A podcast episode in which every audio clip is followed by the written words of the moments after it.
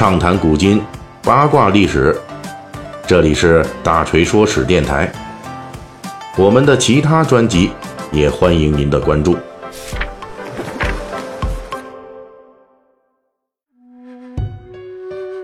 到这个上一期《水浒细节解密》为止啊，我们已经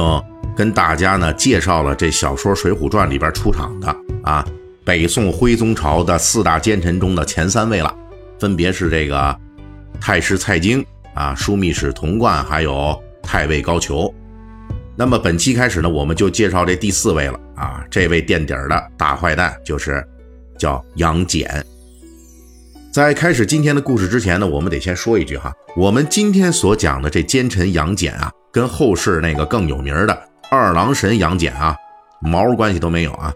因为这二郎神呢，他是神话中的。啊，而我们要说的这个杨戬呢，不仅在《水浒传》中出过场，有戏份儿那也是真实在北宋末年存在的这个这么一个人物啊。历史上的杨戬，对比这个同居《水浒传》四大奸臣的另外三位啊，属于地位要差一些的。因为杨戬跟高俅是一样，在历史上呢，并没有被列入著名的宣和六贼中去。跟这高居宣和六贼前两位的蔡京和童贯，那差距很大。杨戬没进入这宣和六贼啊，那这份顶级的奸臣名单啊，还真不是因为他这坏事干的说不够多、不够彻底，而是因为宣和六贼的提法是在宋徽宗统治的末年，当时呢金兵入侵啊，那东京的太学生陈东就上书朝廷，就指责这六个大坏蛋。是北宋统治危机的罪魁祸首，要求皇帝你得把这六贼给干掉啊！因此这六位呢都是当时还活着的，而杨戬呢在此前几年就已经病死了，因此他逃过了这一劫。那么我们可以很肯定的说啊，如果说这杨戬活到了那时候，那么他铁定也会入选这个六贼序列的啊！这是因为名列六贼之列的这有一个叫李彦的。啊，其实就是杨戬死后来接替他工作的，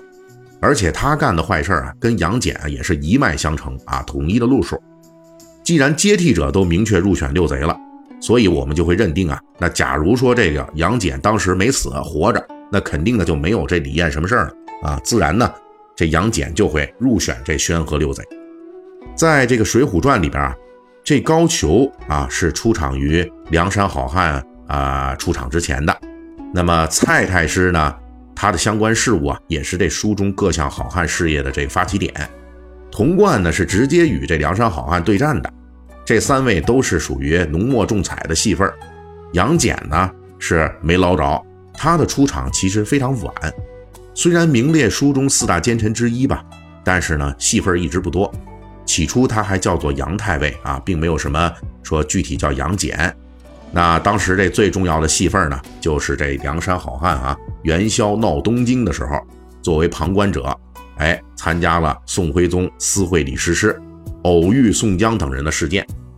获得的唯一成就啊，就是被这个黑旋风李逵啊当场给暴揍了一顿，哎，还不知道是谁打的，最后呢就被搀扶着回家养伤去了。直到童贯亲自统军围剿水泊梁山的时候。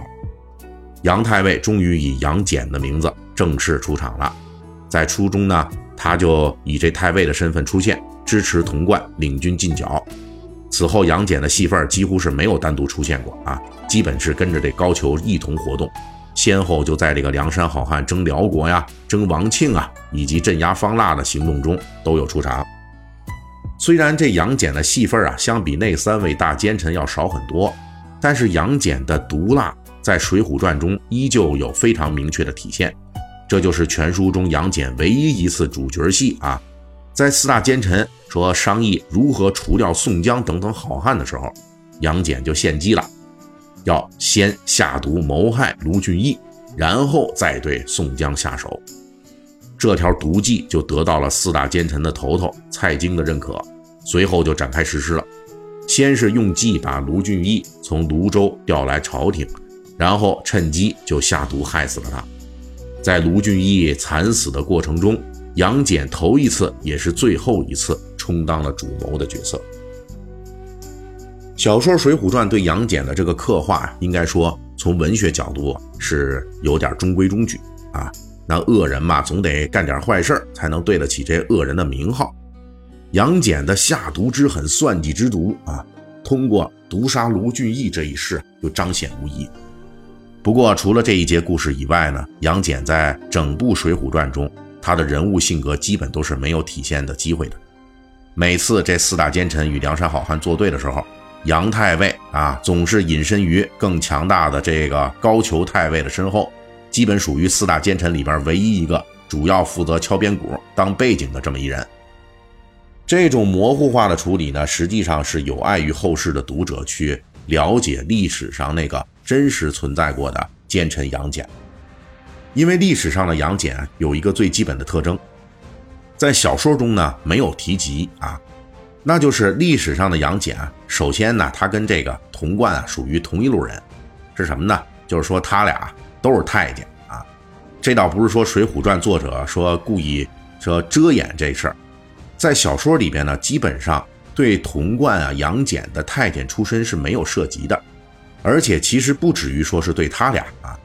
这《水浒传》里边对于北宋徽宗朝的太监活动的基本描写啊，呃都非常少，非常模糊，存在感很低。比如说书里边就明确提到太监呢，只有一处。这就是开篇处高俅发迹，哎，在这个故事里边，当时就说啊，高俅奉命去给还没当上宋徽宗的这个端王啊送东西，而这时候呢，端王正在自己的这府邸里跟几个小黄门在蹴鞠，就是跟这个他们一起踢球啊啊，那这里的端王呢，那几个球友啊，小黄门其实指的就是小太监，因为东汉时代呢。往往由宦官，也就是太监担任黄门令啊，中黄门诸官啊，因此后世呢，就往往把这个黄门来代指宦官啊、太监。而此外的明确的太监出场次数少的，那就可怜了，基本就是宋徽宗通过密道私会李师师的几个场景中，作为陪伴者出场的那几个太监。《水浒传》为什么说如此淡化太监这个职业呢？我们认为啊。这个涉及到《水浒传》的作者施耐庵对全书立意的设定和把握上，是个非常复杂的一个问啊。那未来呢，如果说我们有机会啊，可以开辟一个专门的章节来解释这个事儿。在这儿呢，我们就先不继续讨论了。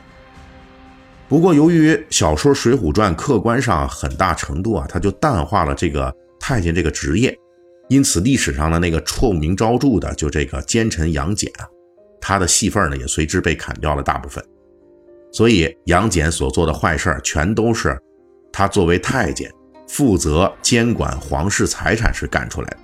而这些坏事啊，如果只是通过《水浒传》，那我们是看不出来的。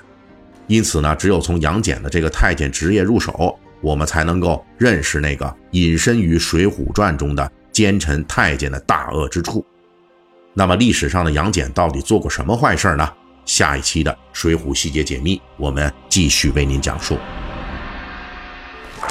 本期大锤就跟您聊到这儿，喜欢听您可以给我打个赏。